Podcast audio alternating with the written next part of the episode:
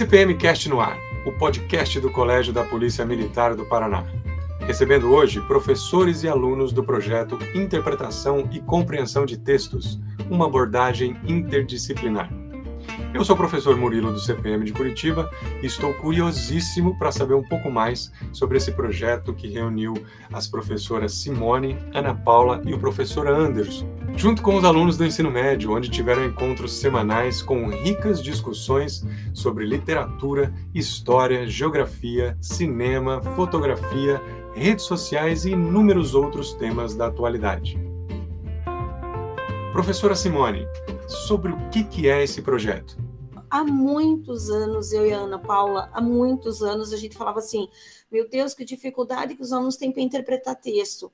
E era uma coisa que respondia na área dela, e é uma coisa que a gente, teoricamente, vê em língua portuguesa. Né? Oficialmente, isso é para ser um problema de língua portuguesa, e na verdade não. Ele é uma, uma meta para ser atingida em todas as disciplinas. Tanto é que parte dos problemas de, em exatas não é não saber o cálculo, é não entender o que o problema queria. Então, a gente sabe que responde em todas as matérias. E há muitos anos a gente falava em fazer alguma coisa. Só que esse há muitos anos, né? A gente acaba deixando, tá sempre uma correria, uma coisa ou outra. Naquele período eu saí do colégio, voltei depois, a gente não nem sempre teve as mesmas turmas e a gente não conseguia um meio de viabilizar isso. Eu, por muitos anos, falava para o Anderson também: vamos pensar numa aula junto para o terceiro ano, vamos pensar numa aula junto, falar de livro, vamos. Mas era sempre discurso. E aí eu vou te dizer uma coisa, Murilo, e vou dizer uma coisa para os colegas que eu já comentei. Foi a pandemia que nos deu essa oportunidade. Né? Vamos tentar olhar alguma coisa de boa, né? alguma coisinha que, que não seja só tão trágico nesse período todo, né? O fato da gente ter essas aulas remotas deu melhor condição de a gente conseguir é, é, promover isso daí para os alunos.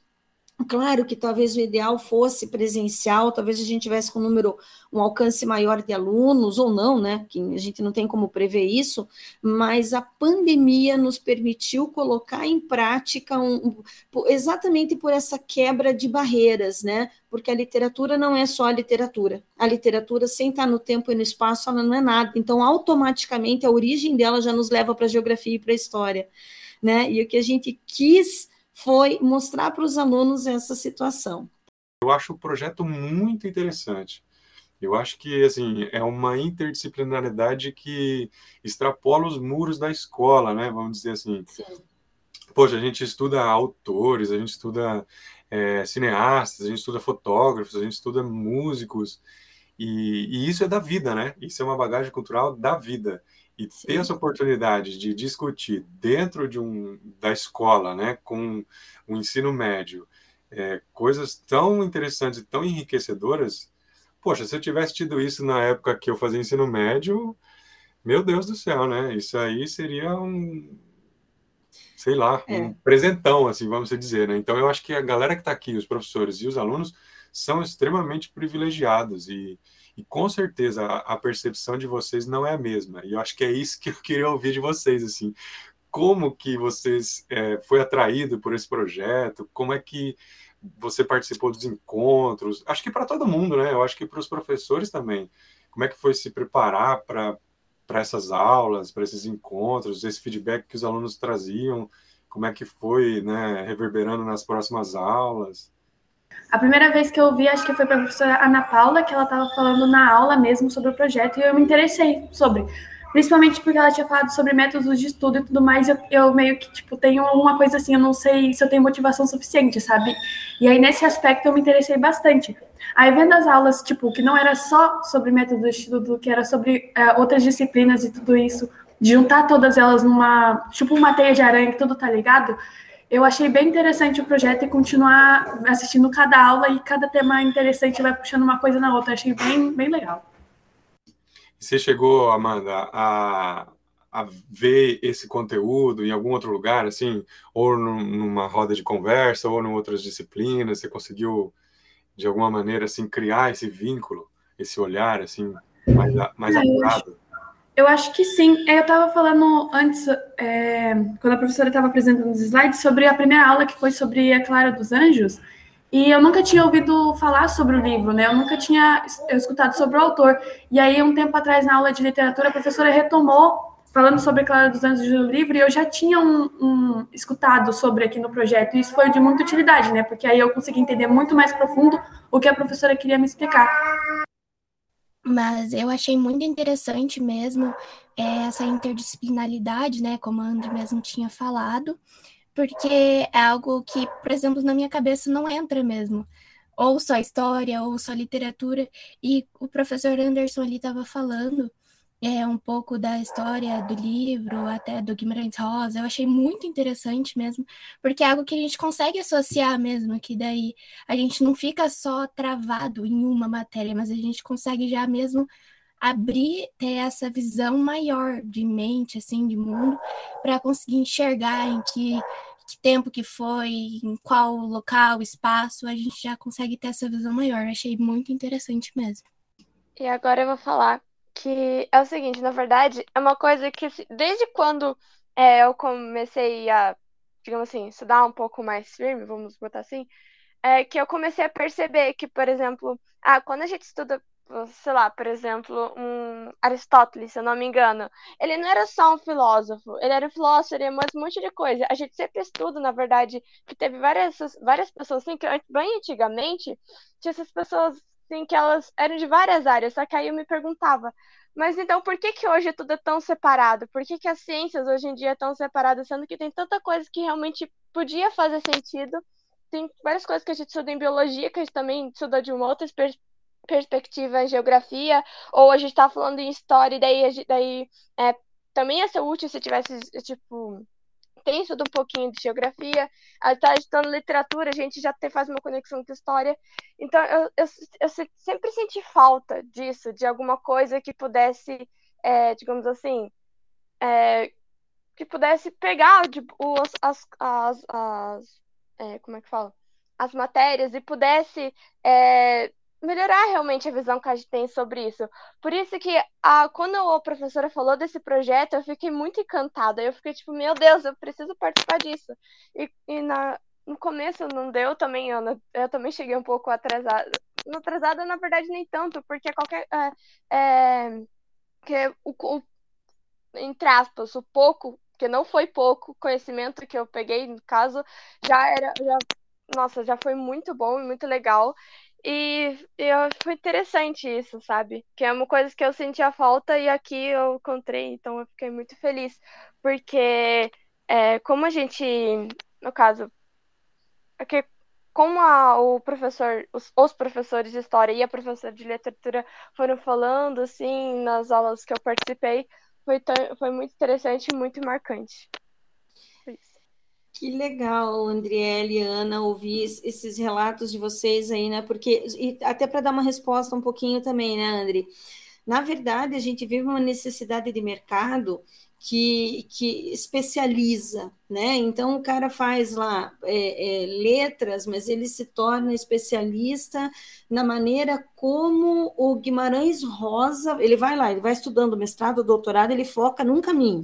Então, ele vai até o doutorado para estudar, por exemplo, a maneira como o Guimarães Rosa usou a medicina alternativa nas obras dele, tá? Só que alguns profissionais acabam ficando tão fissurados nisso que se você pergunta de outra coisa da área, ele me... não, não, eu não estudo isso, eu estudo aquilo. Parece que o resto apagou. Então a gente tornou uma sociedade de especializações. Tanto é que se você for ortopedista, né, não basta o cara é, ser ortopedista para nos tratar. Não. Se ele for especialista de ombro, ele não vai ver teu joelho, embora ele tenha tido uma, uma, uma, abordagem geral no início. Então, acho que é por essa compartimentação, assim que a gente vai dizer, né, por essa por essas caixinhas que foram se tornando didáticas né, para as aulas, acaba tendo essa divisão, e na verdade ela, ela por um lado, ela não é benéfica, né? Por outro, um professor de literatura não daria conta de tudo isso né? Não tem como abordar tudo, tudo, ou um poderia fazer, um que estude mais, mas não atinge a todos. Então, aí é que, na minha visão, o ganho do projeto, né? Porque tem coisas que eu não dou conta, eu vou lá e chamo os nossos amigos aqui. Raquelzinha, com você. É, eu, isso que a senhora falou, realmente, é, um tempo atrás eu vi uma palestra é, online, né, pelo YouTube, mas falando sobre a dificuldade que os jovens estão tendo para escolher a carreira e como os cursos e faculdades estão ficando cada vez mais especializados, cada vez focando mais em um ponto único. E, mas, assim, pelo menos ao meu ver, esse não é o objetivo. Quanto mais expandido o conhecimento, melhor.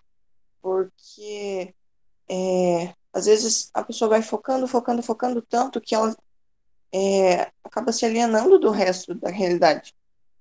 E um projeto assim, fazendo várias disciplinas e de vários assuntos, às vezes nem fugir até da literatura de história, mas vai criando uma rede de conhecimento que é, é muito boa para gente e vai ajudar tanto no ano que vem, tanto no vestibular e para a vida. Então, assim, o conhecimento ele está é, repartido, mas acontece que, né, todo ele é voltado para servir o ser humano. E a arte, ela também aguça a sensibilidade, ela também humaniza. Então, por isso que não é um projeto só para tirar nota ou para passar no vestibular, mas é um projeto para você se ver enquanto ser humano e ver os outros seres Sim. humanos. Empatia, né? Eu digo que a literatura provoca muita empatia, porque quando eu vejo em sertões né? E eu tento entender a, a presença daquele Antônio Conselheiro naquele contexto, quando eu chego em Clara dos Anjos, e porque está é, muito na moda né, o discurso de mulher, o discurso de, de empoderamento, ao mesmo tempo feminicídio, está muito, muito é, é, em, em, moda a questão da raça, né, de uma, assumir uma identidade que até então era colocada no chão, né, e você trazer o negro ali como como ocupando realmente esse lugar, mas com a visibilidade que não tinha. Ele sempre ocupou o lugar, mas ele nunca foi visível, né? Foi desrespeitado. Então, você, você com a, com a obra Clara dos Anjos, sentindo na fala daquela menina, quando ela termina o livro e diz assim: a gente não é nada nesse mundo mesmo, né? Por quê? Porque ela ficou grávida de um cara que só se aproveitava das meninas que tinham a condição dela, de negra e pobre, né? A gente entende o que acontece com essa com, essa, com esse descontrole, inclusive, de natalidade e tudo mais no Brasil. Né? Então, você é empatia e realmente é transformar o ser humano em alguém melhor, né? É uma coisa que, um projeto que a gente aprende é, correlacionar os conhecimentos, né? E eu acho que o cinema, por excelência, é uma arte muito interdisciplinar. Então, é uma, é uma fonte muito rica para a gente enxergar um todo. Porque se você parar para pensar num filme, ele tem um som, ele tem uma fotografia, ele tem uma direção, ele tem uma produção, ele tem os efeitos especiais. A letra inicial, letra inicial de um filme, já está dizendo sobre o filme. É, assim, uma das artes que permite a gente, de alguma maneira, ver o filme como uma obra completa, como a gente, espectador, estando na superfície. E aí, quando você vai se aprofundar na análise de um filme, você começa a mergulhar e aí você começa a entender parte por parte de como foi feito aquele filme.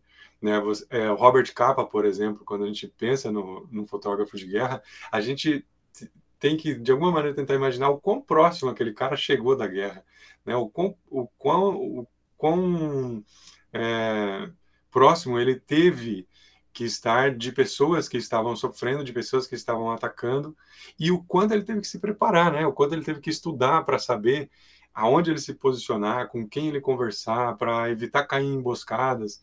E eu acho que dentro de um conteúdo que a gente estuda no ensino médio, é mais do que essencial a gente ter essa percepção né? O, até onde você está mergulhando, quando você precisa voltar um pouco para respirar. Olha, é, eu vi esse conteúdo em história, daí agora vou ver em biologia, daí agora estou vendo em matemática como resolver um problema que o pessoal lá quando planejou determinada ação, determinado movimento social precisou fazer para tentar entender qual é o número de pessoas que a gente é, atingiria com essa ação dentro do projeto é, a gente fala sobre isso, né? Sobre a reflexão que o mundo interdisciplinar propõe para a gente, e aí a gente pode escolher aonde a gente vai se aprofundar. Né? Então, temos aqui professores de história que se aprofundaram na história, mas que trabalham com a literatura, trabalham com a biologia, trabalham com a matemática, professores de português que fizeram a mesma coisa, e eu acho que, que todos nós né, merecemos ter esse respiro na superfície, porque nas nossas rotinas a gente fica mergulhado, e aí a gente acaba ficando cego, né? A gente só fica focado em um, em um ponto de vista. Então, eu acho que Amanda, Raquel, Andriele, Ana, Felipe, são com certeza as maiores testemunhas assim de como é mergulhar e como é voltar para a superfície para enxergar isso, né? Professora, eu acho essa ideia de trabalhar filmes e, e outros vídeos assim, sala de aula, muito interessante, porque isso mostra a gente uma perspectiva diferente, né? Eu acho que quando a gente estava trabalhando ali um pouco atrás sobre o ponto de vista da fotografia, de como é mostrado isso, e o filme, ele geralmente também trabalha de uma forma mais dinâmica, né? Porque tem toda uma história e você vai acompanhando. E eu acho que isso dá uma reflexão bastante é diferente, né? Uma perspectiva diferente em relação ao que a gente está mostrando. Aí sobre guerras e sobre é, sobre guerras e todo esse aspecto, eu não acho que eu tipo eu me interessava muito, mas depois de ver os filmes e de entender, ter mais uma, um aprofundamento que a gente tem mais na, aqui nas aulas do que fora delas, né? Tipo nas aulas comuns assim, é, me, me, chama mais atenção agora prestar mais atenção nessas coisas assim. Eu acho que isso é, foi bem legal. Que bom. E você já tinha prestado, é, é, analisar a fotografia de um filme já era uma coisa que vocês tinham despertado para isso? Eu acho que não, acho que eu nunca tinha me atentado. Tipo assim, muitas vezes a gente passa batido, sabe? Eu vejo assim, eu acho, ah, por que, que tem aquilo ali ali? Eu não entendi. Mas aí, depois de uma análise assim na aula, aí eu comecei a entender que não é neutro, né? Igual eu tinha falado antes. O diretor sempre tem um ponto de vista sobre aquilo, aquilo ele não tá ali por nada. Amanda, é por isso que quando a gente pega um filme que tenha nascido da literatura, a gente faz exatamente. É, esse é o ponto mais rico para a gente entender onde é que o filme desvirtuou uma obra. Né? Onde, por exemplo, O Menino do Pijama Listrado. Tá? Vou pegar aqui um filme que deve ser bem comum para vocês, né? Então, para quem lê, tudo bem, ele é uma releitura, sim. O filme está contando a história do livro, sim, mas ele apela para uma outra circunstância, porque o produto dele é a imagem. Né? Então, ele vai dar mais é, é, tempero em algumas coisas que vão impactar mais sobre o olhar de quem vai ver o filme tem toda uma produção relacionada a isso, tem muito dinheiro envolvido, né? Coisa que, em termos de investimento, o leitor ali, não, não o, o, autor que produziu o livro não tinha, mas ele tinha um outro público e uma outra situação. E isso a gente começa a fazer essa relação, né? Quando a gente pega lá a, a Casa das Sete Mulheres, escrita pela Maria Adelaide Amaral, e quando a gente vê a obra da TV, né, o livro prioriza a farroupilha, a série que passou na televisão priorizou o romance entre Anitta Garibaldi e o Giuseppe Garibaldi. Né? Então, olha, olha que, que impacto legal, né? Essa tua fala também nos leva aqui. É, eu queria provocar um pouquinho agora, porque aquele documentário, nós que aqui estamos por vós esperamos, ele é feito todinho de material que já existia. É um filme feito de é, resgate de outros filmes, né, de outras fotografias. E o que, que vocês acharam disso? Porque eu também queria que vocês tivessem algum contato com alguma produção nacional, mas o cinema nacional ele é desprezado pelos brasileiros em nome de grandes produções, de grandes estúdios. E aí eu também quis trazer a linguagem do documentário, que não é uma linguagem que apesar de ser usado, né, em termos didáticos, não é uma linguagem que os alunos estão tão acostumados assim. Assim, para a história, para nossa, para o nosso curso, essa leitura que o cinema nacional faz do Brasil, né? Porque a gente tem uma leitura do cinema americano muito deturpada do que é o Brasil, né? Muito fora da realidade na maioria das vezes. A maioria dos filmes que você vê um lance do Brasil, eh, ele citou Velozes e Furiosos. Aquilo que apareceu do Velozes Furiosos, para quem assistiu, eu não, eu, eu, não sei qual deles que tinham, mas eu, eu não, não cheguei a ver o filme todo. Mas eu vi que era uma coisa tão rápida que parecia, parecia que Rio de Janeiro e Manaus e Brasília era tudo assim, uma coisa que era atravessar uma rua, você estava lá, sabe? Então, as distâncias do Brasil, as diferenças, eles não, não percebem isso, né? A capital ainda é o Rio de Janeiro, né? Sim, a capital é o Rio de Janeiro. Se perguntar para qualquer grande ator americano, e esses dias eu vi alguma coisa, uma, uma brincadeira de um cara do ECQC, eu vi uma coisa antiga do ECQC, o cara perguntava, os caras erravam. O cara errava, não tem, né? Já é diferente, a gente vê o cinema americano, a gente sabe que, é qualquer, que a capital não é Nova York, né? Porque se tem um filme de guerra, a decisão está lá em Washington, né? Então, é, é, diferente. Eles passam uma imagem mesmo, eles passam uma imagem é, de todo, e a gente sabe também eles não são um todo assim.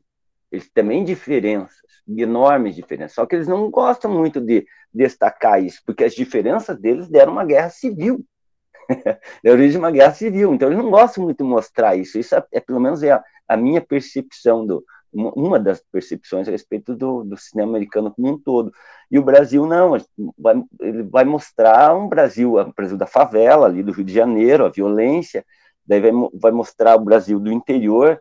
Particularmente, eu não acho que eu assisto muito filme assim, mas eu, fazendo uma análise assim de todos os filmes que eu assisto, quase nenhum é nacional, sabe? É geralmente esses mais até que a morte nos separe, é, Tropa de Elite, sempre esses mais conhecidos e tudo mais.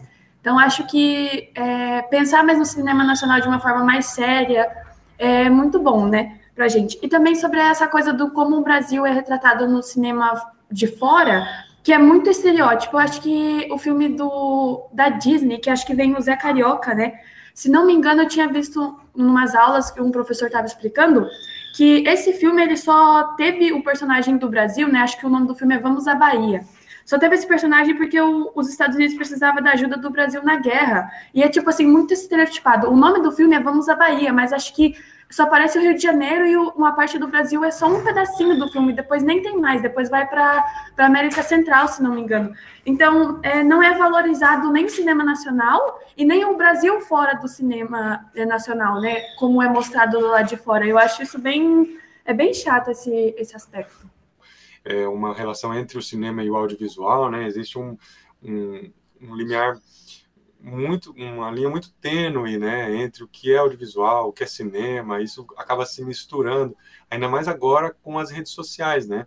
A gente consegue fazer um filme que com um celular que vai passar no Oscar. Até determinado tempo a gente tinha Netflix, filmes produzidos pela Netflix, que só passavam na Netflix, não passavam na sala de cinema, não podiam concorrer ao Oscar, agora eles já estão concorrendo.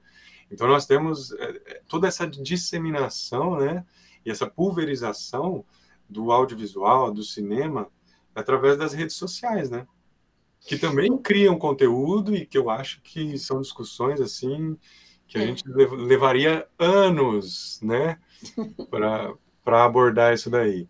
E eu sei que vocês conversaram sobre isso, né? A gente falou sobre o dilema das redes, a gente passou o documentário para vocês, né, e que também trouxe discussões muito interessantes, né, porque ao mesmo tempo que a gente tem é, as redes como uma fonte, inclusive de sobrevivência para muitos setores nesse momento de pandemia, muita gente que teve que fechar sua loja, né, fechar seu restaurante, mas pôde continuar vendendo comida, é, é, fazendo pedido por, por, enfim, ao mesmo tempo que ela deu sobrevivência, ela também é um dilema muito grande, né? Atrelado ao documentário, a gente falou de, de Bauman, né? Que vai falar um pouquinho da modernidade líquida, de como a gente é conduzido para as coisas que a gente faz.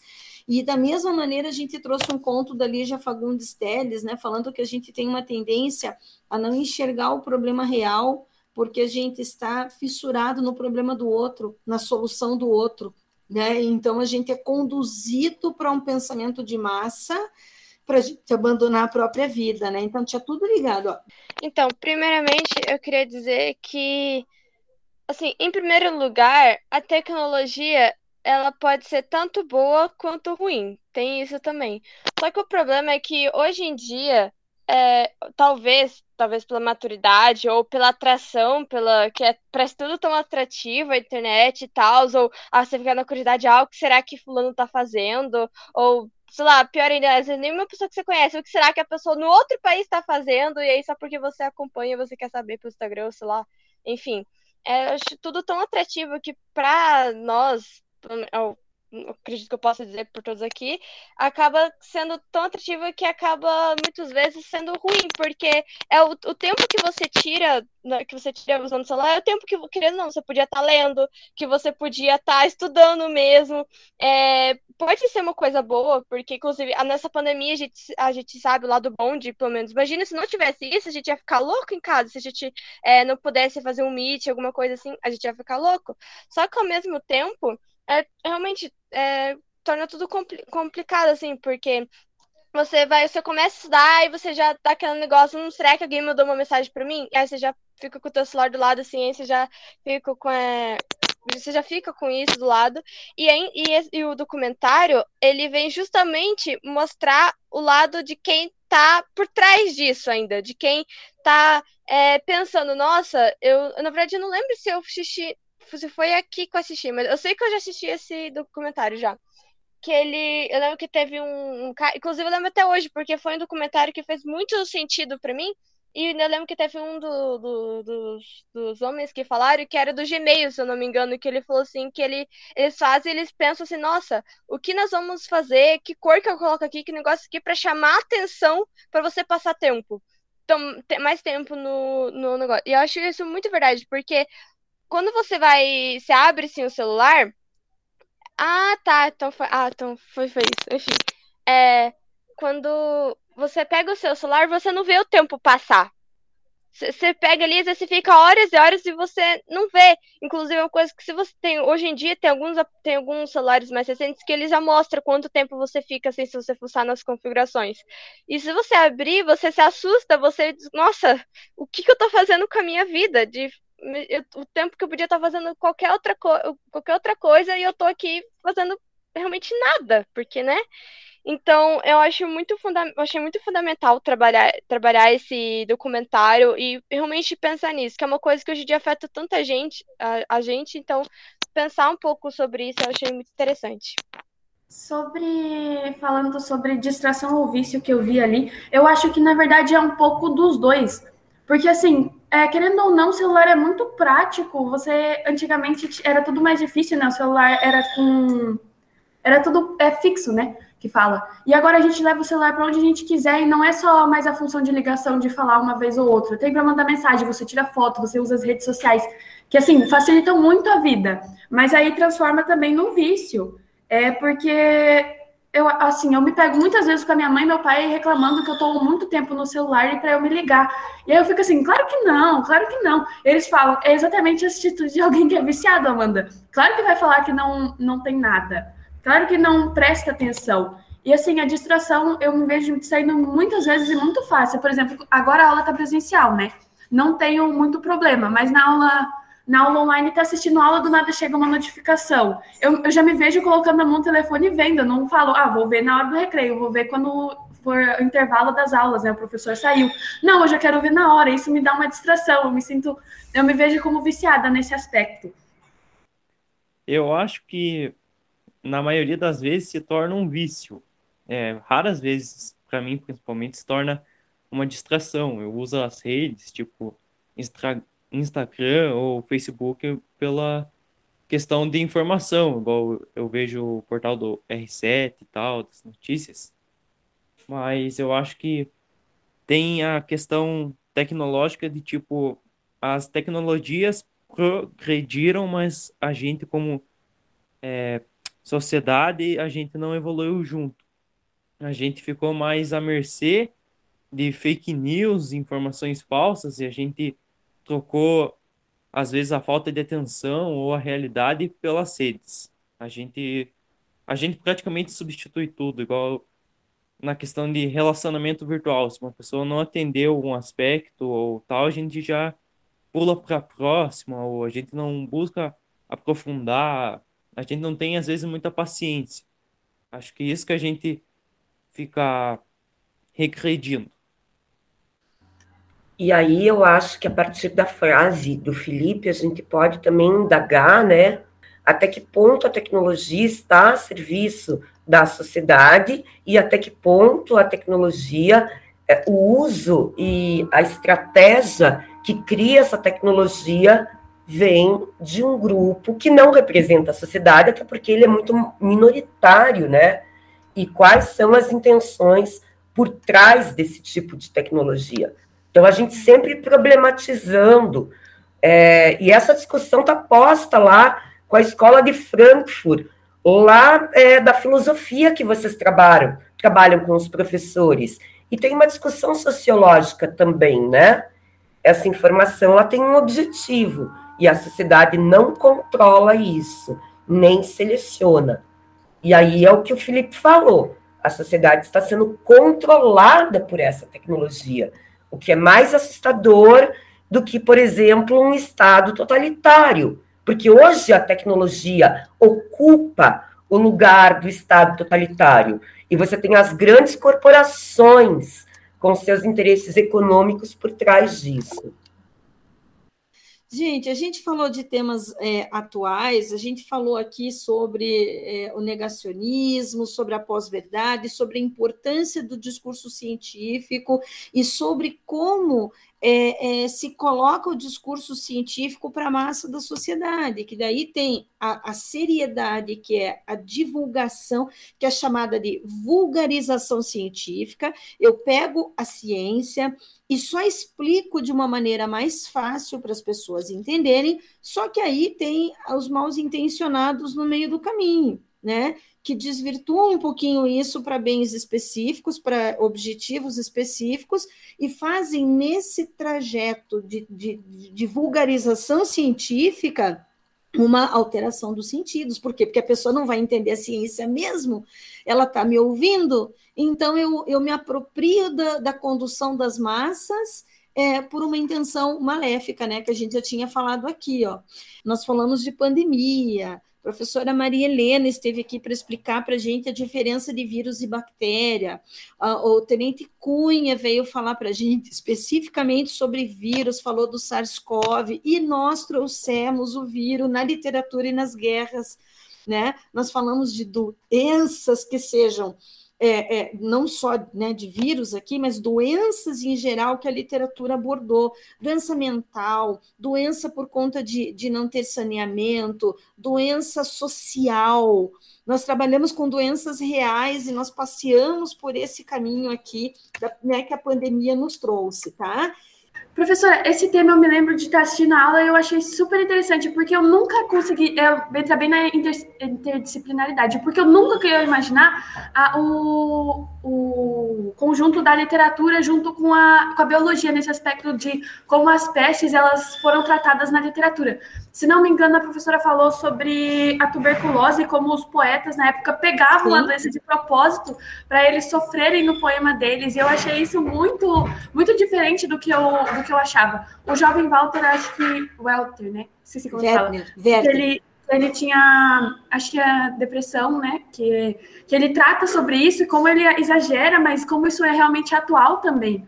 E eu achei isso muito interessante porque eu nunca consegui, eu nunca acho, eu acho que eu nunca pensaria nisso por mim mesma, sabe? Eu achei super interessante tratar sobre isso. E isso sobre os, o conhecimento científico e tal, eu acho que a gente, de uma certa forma, é, vai ser é difícil, porque é uma coisa que essas coisas de senso comum é uma coisa que está é, bem sim no, na raiz, digamos assim, da sociedade. Eu diria que é, é um pouco complicado. Eu vejo até, e até mesmo, por exemplo, assim, o meu avô, tal, que é do que tá, mora lá no, no interior e tal, é, você vai tentar falar alguma coisa, ele não entende, tipo, não é culpa dele, né? Não é culpa dele, é porque ele é de outra época, então eu acho que, por enquanto, é um pouco complicado, só que também a gente não pode desistir, porque é, senão as pessoas vão ficar para sempre. Ah, não vou comer mamão com leite porque isso é uhum. é ruim. As pessoas vão ficar para sempre. Eu acho que não, gente, é um pouco complicado, mas que é sim possível romper com o senso comum. Eu acho que assim um dia será. Você chega num ponto do ensino médio que você não tá mais conversando com seus colegas sobre tipo coisa inútil. Você tá conversando sobre a aula e sobre, sei lá, os negócios que tá acontecendo atualmente. Daí você tá vendo que, além de você tá ficando velho, você tá, tipo, é legal essa parte. E sobre, tipo, a gente fazer várias coisas para saber o que a gente vai fazer pro resto da vida, eu não acho que, tipo, tudo é um erro, porque a gente não, na maioria das vezes, não tem a oportunidade de trabalhar em alguma coisa ou testar, sabe? Sim, sim, essa experiência vai dando, de repente você tem uma idealização e só vai entender na real é, é, por dentro da situação. E daí você chega por dentro, putz, não era assim, né? Eu, eu idealizei, eu recebi uma informação de que era maravilhoso, e chego aqui, eu não tinha a experiência né, do, dos caminhos e tudo mais. E viver é isso, a gente vai aprendendo, vai. É, é a Ana falou né, do ressignificar, a gente só perde tempo quando a gente faz de conta né? Você vai fazer três anos numa faculdade, você vai lá porque tem alguém pagando, ou porque, ou porque nem você está pagando, nem a família, e você simplesmente vai, mas vai para festa, vai para curtir, vai para isso, vai para aquilo, aí é uma perda. Mas fora isso, se você errou o caminho, entre aspas, num primeiro momento, mas você busca depois, pode ter certeza que nada é perdido. Você vai, e não foi à toa, você tem alguma experiência daquilo dali. Professora Simone, professora Ana, professor Anderson, Amanda, Andriele, Ana, Felipe, Rafael, Raquel, muito obrigado pela participação de vocês todos e todas. Ah, eu vou falar porque é bem simples. Obrigada. É isso. Eu só tenho que agradecer porque é, é só isso que eu tenho para falar. Muito obrigada porque nossa, nem tem, nem tem mais o que falar, porque eu já falei bastante. Eu pessoa que fala bastante, a professora sabe, eu gosto de falar. Mas muito obrigada, professores, por essa, por essa oportunidade. Eu, particularmente, só tenho a agradecer o projeto, foi muito bom, aproveitei bastante. E, sinceramente, se eu pudesse fazer, eu faria tudo de novo. Cada aula, aprender mais e mais, foi muito bom. Eu agradeço o convite que vocês fizeram na aula atendeu sim todos os objetivos e foi muito legal todas as aulas. E eu só queria pedir só perdão por ter falado menos. Mas obrigado por tudo. Foi muito massa. E para os alunos que forem participar dos próximos projetos, vale a pena. Com certeza, é o tempo mais bem aproveitado da semana. Por mais que seja é, às vezes deu uma preguiçinha, acordar cedo segunda de manhã, sempre vale a pena, sempre aprende muito e vocês vão ver a diferença depois na vida de vocês. Que eu também queria agradecer como foi sua aula de hoje também, mas eu achei que foi algo muito interessante, algo que eu vou procurar mesmo agora nas matérias a tentar ter mais essa visão de mundo, tentar mais ligar uma matéria com a outra. É, até como a André disse ali, às vezes é até um arrependimento de talvez não ter entrado antes no projeto, né? Mas é algo que eu achei muito interessante, muito legal mesmo. É, eu já agradeço aos alunos, né? Porque sem os alunos a gente não poderia e não teria nem porquê o Anderson e a Simone a gente se reunir como se reuniu tantas vezes e melhorar daqui, melhorar dali e se disponibilizar cada um a trazer a sua contribuição e dividir o que cada um faria, né? Então também foi uma experiência muito nova, porque a gente é professora, mas a gente trabalha muito sozinho, né? E a gente também tem que negociar o momento de falar, o momento de a minha parte é essa, a minha parte é aquela, mas sempre, tipo assim, pensar o todo.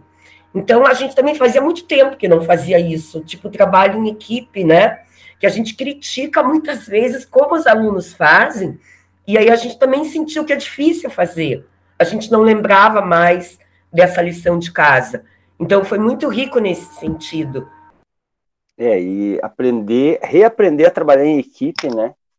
porque a gente, nós três tivemos que aprender alguma coisa, saber, é, saber também, e a Simone soube bem fazer isso, saber aproveitar de cada um de nós dois o que ele poderia mais explorar naquele momento. A Simone é boa nisso, né? O que, o que ele pode, o que, que será que ele pode contribuir? Ah, a Ana, eu acho que é mais por aqui, né? Porque senão, na verdade, dois professores de história, a gente corria o risco de sempre falar a mesma coisa. com outras palavras, né? né? Que é, o, o, professor de história tem mania disso, né? Um professor fala, outro vai, vai falar, ele parece que ele está discordando, ele está concordando, ele está falando com as mesmas palavras, só vê os discursos muitas vezes, né? E a Simone soube aproveitar um pouco disso, né? E a, e a gente entender, aprender também com a Simone na literatura, eu rememorar, relembrar as coisas que eu li, que eu, eu gosto muito de literatura brasileira, né?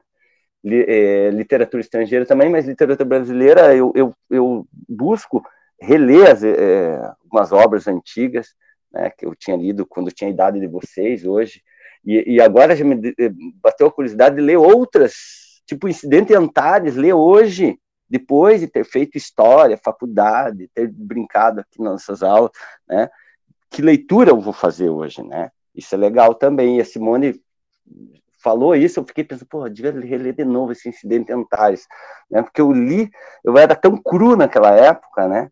Então, é legal. E, e esse trabalho em equipe semanal, é, não querendo dizer, ah, como os professores trabalharam, coitadinho deles, mas a gente, né, é, era legal porque esses, esses dias eu fui conversar sábado, né, Simone?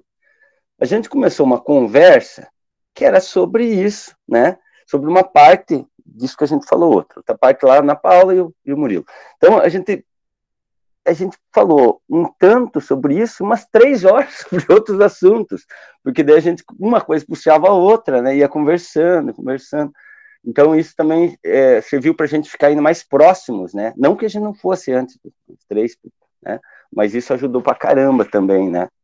A entender o que cada um pensa sobre aquilo, a, a respeitar, né? o posicionamento de, de um e do outro a respeito daquele assunto, porque teve isso também, né, Murilo? Teve aqueles momentos que não necessariamente eu concordaria, Simone, com a Ana Paula, naquela questão, mas a gente saber que, que, que, que é aquele espaço e que a gente não tem que debater, mas discordar, mas dentro de, de, um, de um usando critérios, né? Isso é bem, bem interessante, porque às vezes a gente quer quando a gente vai é, questionar ou complementar um que não seja um colega, por exemplo, num, num, numa fala, numa palestra, você não vai usar, você não vai todo cheio de dedos também, todo cheio de, né? Aqui a gente tem um, um perfil que a gente conhece, a gente sabe, a gente sabe como vai falar um com o outro sem, sem que a pessoa fique, não, miserável, tá me complementando aí, né? Acho que eu não sei do assunto ou coisa assim, né? Então, foi bacana, foi bacana, foi bem bacana. É que o verdadeiro trabalho em equipe, Anderson, a gente soma, né? A gente, a gente expõe, a gente ajuda e não, não divide, não tira e não critica, né? Tem pontos que a gente discorda em algum momento, mas o verdadeiro trabalho em equipe é de soma, né? Aprendam isso aí para a vida, foi só ganho, né? Encerramos por hoje. Fiquem bem, usem máscara e bons estudos. Uma vez CPM, sempre CPM.